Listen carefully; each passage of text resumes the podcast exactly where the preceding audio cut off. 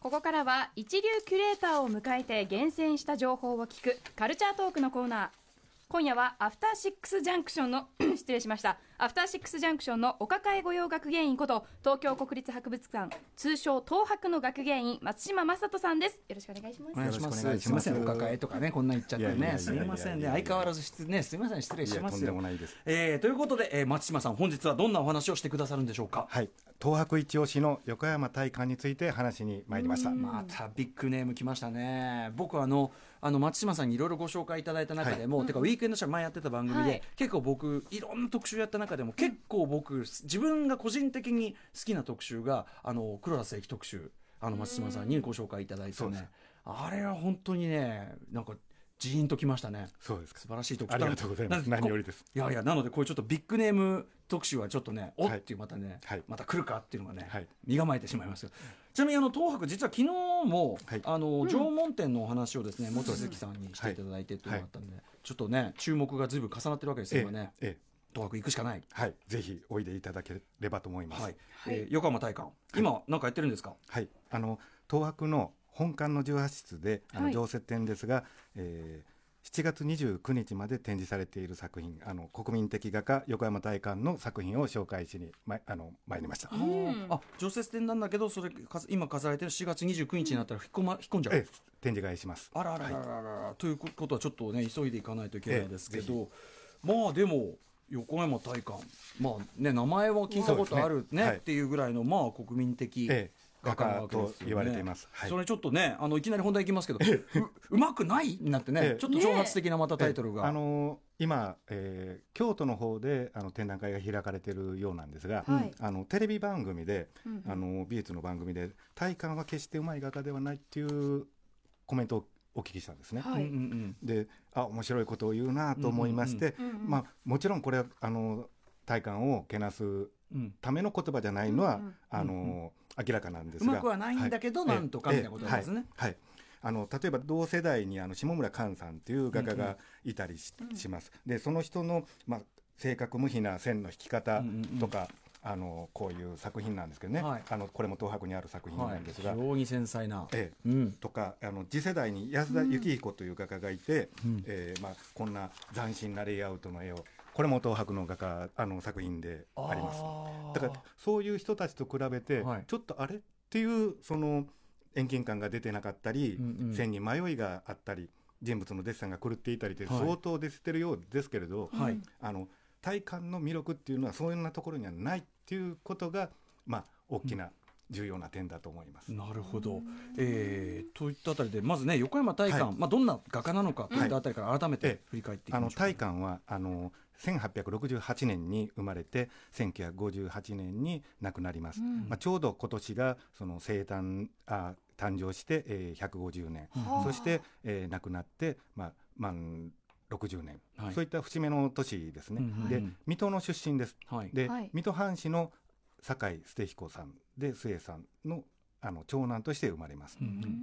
まあ、水戸っていうのもキータームだと思います。で、明治、大正、昭和と、まあえー日本画壇をリードし続けた画家であります。はい、うんうん、でそんな大観さん、はい。うん、なんですけど、はい。キャリアですよね。はい。うん。でまあ、あの東京美術学校今の芸大ですね東京芸大の大期生として入学して、ん。校長の岡倉天心、まあ、この人は、うんうん。あの福井藩士の子です。うん。でその人の薫陶を受けて天心は日本美術という概念の、まあ、確立に尽力して、えー東京美術学校の設立自体にも貢献した人です、その思想のもとに大観がいるっていうふうに言えると思います。うんうんうん。はい、でその後美術学校のあの先生にもなりましてその後ですね美術学校で騒動がありまして天心が排斥されるんです。うん。天心が、はい。うん。で天心らと辞職しまして、えー日本美術院っていう、まあ、美術団体を創立に参加します。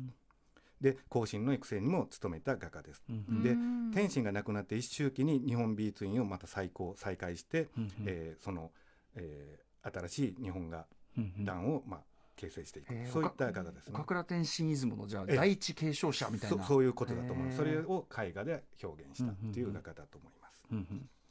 さてそんな、まあ、その大観さんが、ええ。まあ、なぜそのうまくないなとうんなっちゃうのかってことですよね。でまそのひその前にですね、うん。そもそも日本画って何なのかっていうのをあまあ皆さんどうでしょうね。あの名門慶応大学で美学美術史学ばれたうないさんもちろんわかりますよね。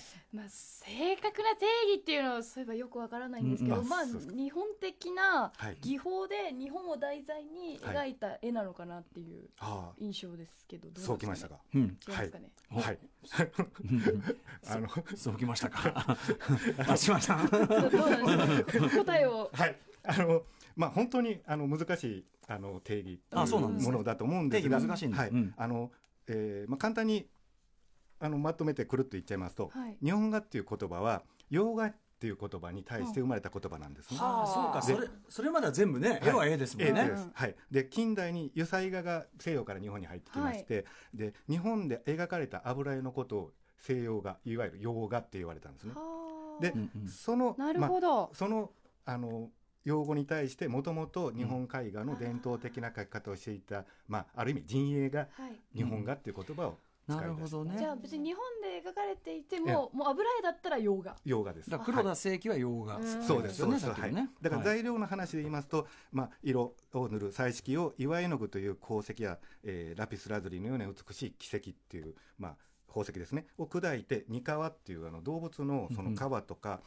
骨を材料とする、あのーものを、えー溶かして、それが純度が高いとゼラチンっていうんですけどね、うん。あのそういったもので、えー接着剤として画面、紙とか絹に定着して固定していく、うんそれがあの材料的に言うと、えー日本画って言います。うんでうん。油絵は絵の具をその、えー乾くと固まる油で、はい。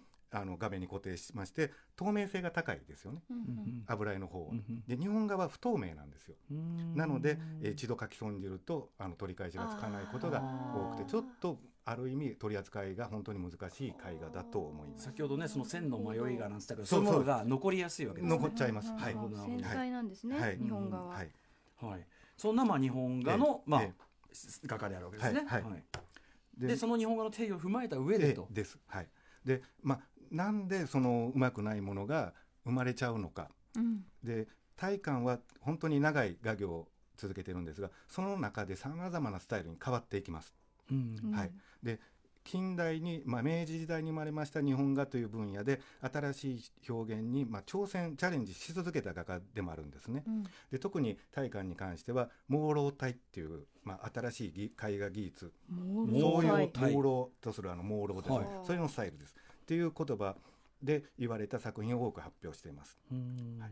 で朦朧体っていうのは、はい。要は西洋絵画っていうのはもともと輪郭線あります、えええええ。まあ、それを、まあ、そので大気とか空気を表そうとしていました、うんうん。それを日本画で表したいっていうふうに考えてそれをいろいろ実験するんです。あー西洋画的な技法というかイズムをちょっと持ち込もうとしたと。でそれを持って発表していくときに、うん。まあ、周囲は伝統的なその輪郭線を排するような、うん。あの絵画などを見て批判的に揶揄的に朦朧体っていう感じで言ったなるほど。線が引いてなくてはいしっかりしてないから朦朧としてやがるという意味ではい。ちょっとちょっと見下すようなニュアンスの言葉だった。まあ、そういうもともとは言葉でした。うんうんうんで、まあ、今回あの紹介する今展示されているその雲中富士っていうはい。富士山をテーマにした作品です。それは、まあ、その中でもその大観がさまざまなスタイルを挑戦チャレンジした中の一つ。うんうん。あのの一つですうん新しい手法表現を試みた中で到達した、まあ、大観の絵画表現の一つだと思います。これはもう朦朧体でか？はないです。ではなくてまあ、でもそれのの延長とも言えると思います。あのまあえー長い画業の中でさまざまな挑戦をした際あの大観の作品の中にはやっぱり実験的作品とかうん試みの作品の数多いなんですけど、うん。その中で、まあ、洗練たされた作品もありますしうん。ある意味新しい技法や表現というのは未消化な部分がうん。出ますのでそのうまうまくないってないいうのはそういう点もふあのあるのかなと挑戦を続けた人だからこそはい。ていう凸凹してるところがある。で、うん。うん。今回のその雲中富士ですけれども、あの見ていただくようにもう輪郭線ってありませんよね、うんうん。ある意味朦朧体の延長っていうことでもあると思います、うんうんうん。でこれ木の字に書かれてまして、うん。まあ、金箔が貼られています。それが画面を、あー。あの作っています。これまたあれですね。実物見ると全然違う系のやつですね。こ光り方が。こ後ろ光ってますよ多分。見たら。はい絶対。で、まあ、初夏にですね雪が溶けた富士山、まあ、群青の富士山が、はい。あのえー雲海から覗いてるうんうん。景色です。で空いっぱいになんかこうちょっとひ、はい。あの日の日の光がええ。ふわーっとこう、はい。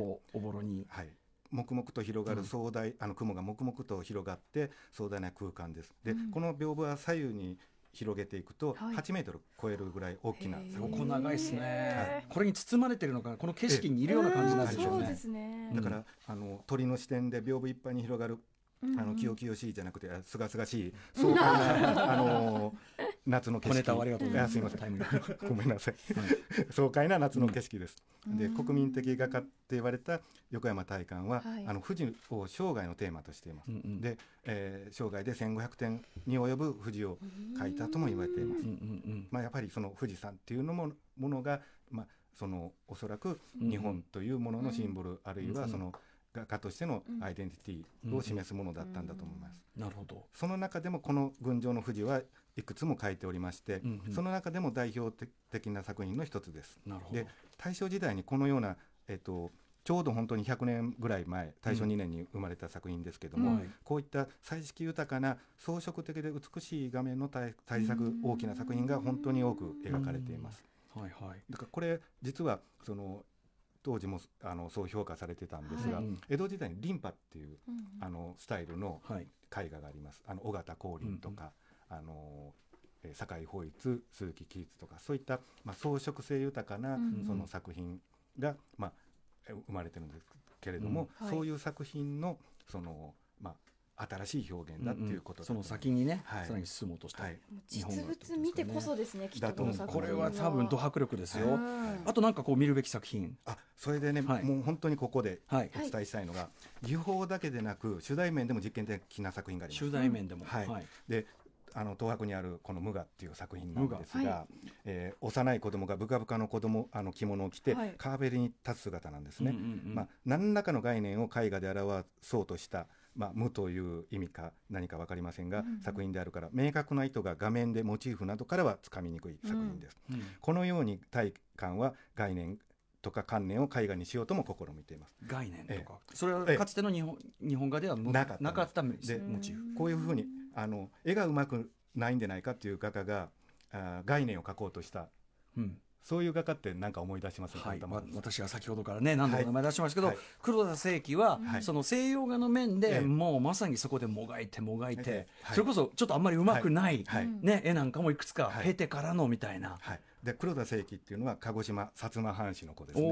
水戸対薩摩、で、まあ、洋画と日本語という確かに社会的にさまざまな圧力の中にあった環境の中で2人は互いにどう思っていたのか大変興味が。非常に対照的だけどに通じている同時代として通じるところもある。今から見るとそうじゃないかなと思うんですが、まあ、あの近代の日本において絵画表現で日本なるものをどうやって描くことができるのか奮闘苦心した2人だと思うんですね。うん、これ特集いやこの話は本当にまたぜひ。特集級ですねこれね、はいい、や水戸出身でで日本画のあれを受け継ぎながらもがいて新しいところに行こうとしたという体感と、はい。で薩摩出身で西洋画のところで,、でやっぱり日本にどうやったら西洋画根付くかでもがいてもがいてね非常に味わい深い人生を送った黒田清輝と対比させるのこれめちゃめちゃ面白いですね。ぜひまたお話しさせていただければ、まあこの番組もそうでしょもうこれ本書ける級の話ですよね。全然ね。ね。うん。はい、えー素晴らしい。ということでちょっと急がないとこれあれですね。横山大館、はい。ね。あの29 4月29日なので、えっ、と改めて東京国立博物館。まあ、はい。アクセスね、はい。上野行きゃ分かりますけどね。JR の上野駅公園口から噴水目指してあの歩いていっていただくと、東博の建物が見えてきます、うん。展示期間は7月29日までです、はいえー縄文展もね、はい。あの昨日あれだけプッシュされましたから、うんこれはもう今東博行く行くしかないということですね、よろしくお願いします。はい。ということで今日のゲストはアトロクお抱え学芸員東博松島正人さんでした。ありがとうございました。ありがとうございました。さすがでございます。またねお願いします、はいさあ明日のこの時間は歌丸さんが最新映画を評論する週刊映画辞表ムービーウォッチメン。はい明日はハンソロスター・ウォーズ、えースター・ウォーズストーリーを扱います。